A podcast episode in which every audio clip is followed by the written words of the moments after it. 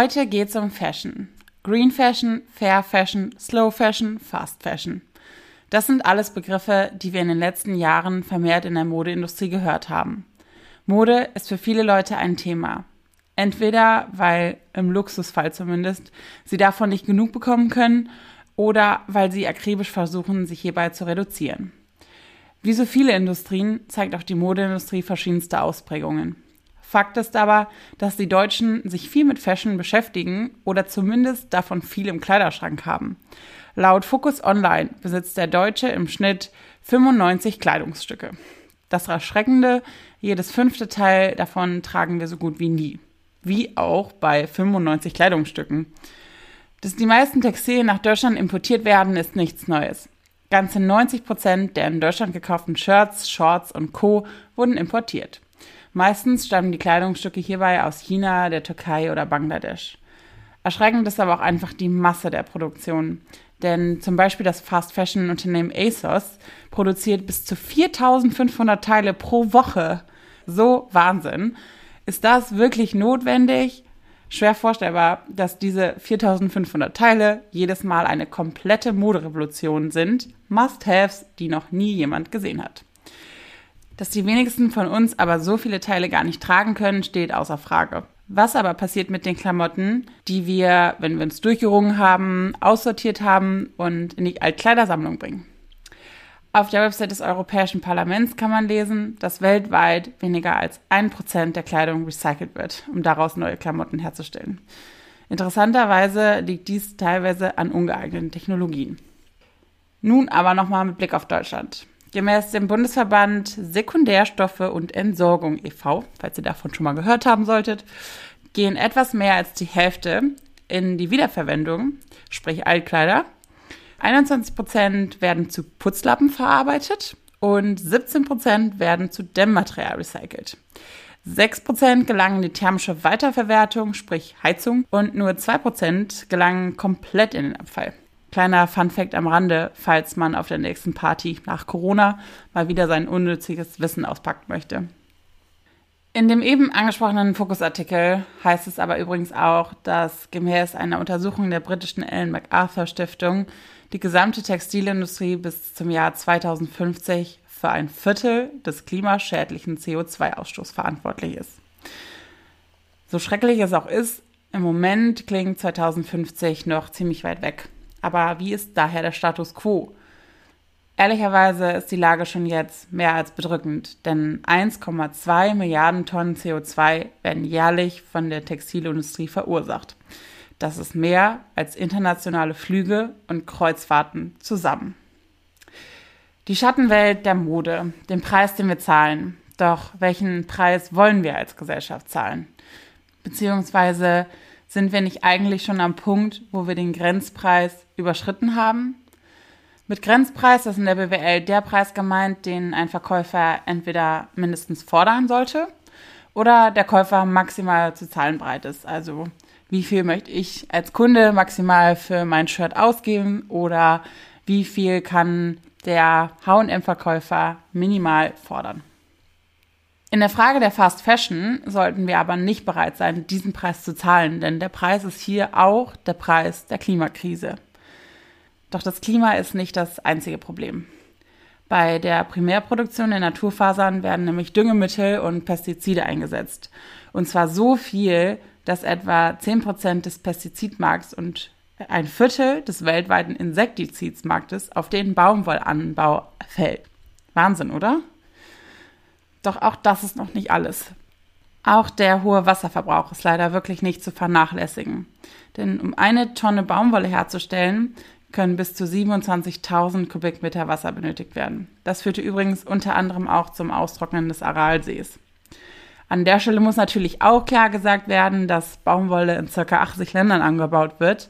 Und natürlich weisen diese Länder unterschiedliche klimatische Gegebenheiten auf.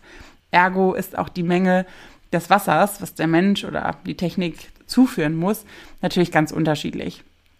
Ganz zu schweigen von den Schwankungen innerhalb der einzelnen Kontinente, die natürlich ebenfalls immens sein können. Hier stellt sich also durchaus die Frage, inwieweit die Wasserverbrauchsdurchschnittswerte als Maßangabe sinnvoll sind. So oder so bleibt aber festzuhalten, dass viele Produktionsstätte nicht besonders nachhaltig sind. In den letzten Jahren ist meiner Ansicht nach zu beobachten, dass Konsumenten sensibilisiert werden auf nachhaltige Mode. In den letzten Gast- und Geberfolgen hatte ich immer wieder tolle GesprächspartnerInnen zu Gast, die auf unterschiedlichste Weise dazu beitragen wollen, dass sich in der Modeindustrie etwas ändert. Und genau diese kreativen Köpfe und kreativen Unternehmensideen möchte ich euch einmal vorstellen. Fangen wir mal an mit Kavi. Kavi ist ein nachhaltiges Fair Fashion Unternehmen, dem jedoch nicht nur die faire Produktion der Klamotten am Herzen liegt. Darüber hinaus möchten sie auch mit dem Verkauf ihrer Produkte verschiedene gemeinnützige Organisationen unterstützen. Mit jedem Kauf hat der Kunde die eigene Wahl, welche Organisation er oder sie unterstützen möchte. Die Bandbreite beinhaltet unter anderem die Deutsche Kinderkrebsstiftung, den WWF, SOS Kinderdörfer und viele mehr. Hierbei ist also der Kerngedanke, dass jemand ein Produkt kauft und dabei gleichzeitig noch was Gutes tut. Neben Kavi möchte ich euch noch zwei Unternehmen vorstellen, die beide eigentlich das gleiche Produkt haben, damit aber einen ganz unterschiedlichen sozialen Mehrwert bieten. Es geht um Socken, denn Socken braucht jeder oder jede. Konkret geht es um das Startup Oma Socken und Good Socks. Oma Socken setzt sich gegen Altersarmut ein. Gemäß den Gründern des Startups sind in Deutschland knapp drei Millionen RentnerInnen armutsgefährdet. Daher wollen sie im ersten Schritt 10 Prozent ihres Umsatzes an Organisationen spenden, die die Altersarmut in Deutschland bekämpfen. Das ist den Gründern aber noch nicht genug. Sie arbeiten gerade daran, einen Weg zu finden, die RentnerInnen im Produktionsprozess zu integrieren. Zum Beispiel könnten sie, also die Rentner, die Socken selber stricken, die dann verkauft werden. Ein Problem der Altersarmut sei nämlich nicht allein die Existenzangst, sondern auch das Vereinsamen. Vielen Rentnern fehlt manchmal auch einfach die Aufgabe und das würde durch das Stricken natürlich ein bisschen kompensiert werden.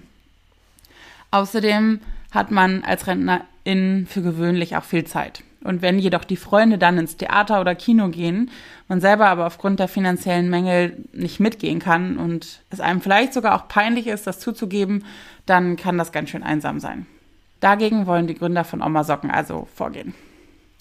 Das zweite, gerade bereits angeteaserte Unternehmen heißt Good Socks. Das Startup verkauft ebenfalls, wie der Name vermuten lässt, Socken. Mit der Einnahme werden hierbei aber keine RentnerInnen unterstützt, sondern obdachlose Menschen. Machen wir weiter mit kreativer Materialnutzung. Denn bisher ging es eher darum, was für Klamotten stellt ein Unternehmen her und wie fördern sie dann eben soziale Projekte. Ein Unternehmen, was aber eben die kreative Materialnutzung in den Vordergrund oder zumindest etwas mit ähm, in den Fokus nimmt, ist Mimikry. Mimikry stellt Taschen her, die aus kaputten Flüchtlingsschlauchbooten gefertigt werden. Außerdem setzt das Mimikry-Team politische Kampagnen für eine humanitäre Flüchtlingspolitik um und gibt Workshops zum Thema Nachhaltigkeit und Leadership. Das Team setzt sich aus Menschen mit und ohne Fluchterfahrung zusammen eine zweite Chance geben. Das ist das Motto und irgendwie auch die Mission von Bridge Tunnel, einem Fashion-Label aus Hamburg. Das Unternehmen beschäftigt Menschen, die auf dem ersten Arbeitsmarkt keinen Job gefunden haben und somit gesellschaftlich benachteiligt sind. Die zweite Chance gilt jedoch nicht nur auf menschlicher Ebene, sondern ähnlich wie bei Mimikry, wo alte Flüchtlingsschlauchboote neu verarbeitet werden, bietet auch Bridge Tunnel eine zweite Chance. Alte Jeans werden neu verarbeitet und zu neuem Leben erweckt. In den kommenden Wochen wird außerdem noch eine weitere Gast- und Geber-Interview-Folge online gehen mit dem Darmstädter Startup Nackt. Nackt fertigt nachhaltige Abschminktücher, mit dem ihr euer Gesicht vom Make-up befreien könnt, ohne noch eine zusätzliche Abschminklotion zu nutzen. Das Tuch funktioniert basierend auf physikalischen Eigenschaften und ist somit einfach nur mit Wasser zu benutzen. Anders als einige ihrer Konkurrenten fertigt Nackt die Tücher ohne erdölbasierte Stoffe. Außerdem sind sie kompostierbar. Worauf ich aber eigentlich hinaus möchte, ist, dass sie ein sogenanntes Zero Waste Schnittmuster verwenden. Sprich, es entstehen bei der Produktion der Tücher keine Stoffreste, die weggeschmissen werden müssen. Mithilfe solcher Techniken kann man natürlich zusätzlich zur Nachhaltigkeit in der Produktion beitragen. Und als vorletztes Unternehmen, was ich euch heute vorstellen möchte, ist Wonder zu nennen. Ist zwar gerade Winter, aber irgendwie wird ja zum Glück auch irgendwann wieder Sommer und dann benötigt man Bademode. Wie sieht es in diesem Bereich aus? Hier ist das Startup Wanda einer der Vorreiter. Ursprünglich mit Bademode gestartet, vertreiben sie aber auch inzwischen Sportklamotten zum Beispiel. Ihren Badeanzug mit dem Modellnamen Claudia besteht aus 78% Econyl generiertem Nylon. Das Material Econyl wird aus Meeres- bzw. Deponieabfällen hergestellt. Das sind zum Beispiel Stoffreste, Geisternetze aus dem Meer oder industrieller Kunststoff. Gemäß Wanda trägt man mit dem Kauf eines Claudia-Badeanzuges dazu bei, dass 150 Gramm Gesamtmüll und ca. 45 Gramm Plastik aus dem Meer entfernt werden. Auf ihrer Website kannst du genau erfahren, wie sich der Preis eines Bikinis zusammensetzt, denn transparent ist den Wanda-Gründerinnen sehr wichtig. Last but not least gehen wir von der Materialnutzung nun zum Lohn der ProduzentInnen, beziehungsweise konkret gesagt den NäherInnen. Wir alle wissen, dass die Menschen, die hinter der Klamottenproduktion stehen, oft sehr schlecht bezahlt werden. Und als Konsument fühlt man sich manchmal auch machtlos. Natürlich könnte man die Klamottenmarken meiden, bei denen man weiß, dass sie ausbeuten. Aber oft weiß man es ja einfach auch gar nicht so genau. Das Unternehmen TipMe lädt daher ein, dem Näher bzw. der Näherin Trinkgeld zu geben. So wie wir auch dem Kellner oder der Kellnerin im Café Trinkgeld geben, können wir auch der Person Trinkgeld geben, die unsere Sneaker herstellen. Oder? Das alles waren verschiedene Beispiele, wie man sozial oder auch eben nachhaltig faire Mode herstellen kann. Und ich glaube, das sind sehr viele kreative Ansätze, sehr viele soziale Innovationen, die auf jeden Fall noch weitere Aufmerksamkeit verdient haben. Das heißt, falls ihr mehr über die einzelnen Startups wissen wollt, dann hört doch gerne mal in die Gast- und Geberinterviews mit den jeweiligen GründerInnen. Alle Quellen zu der Folge findet ihr in den Show Notes. Wenn euch die Folge gefallen hat, dann abonniert gerne den Kanal, empfehlt es weiter oder kommentiert die Folge. Macht's gut und bis zum nächsten Mal. Ciao.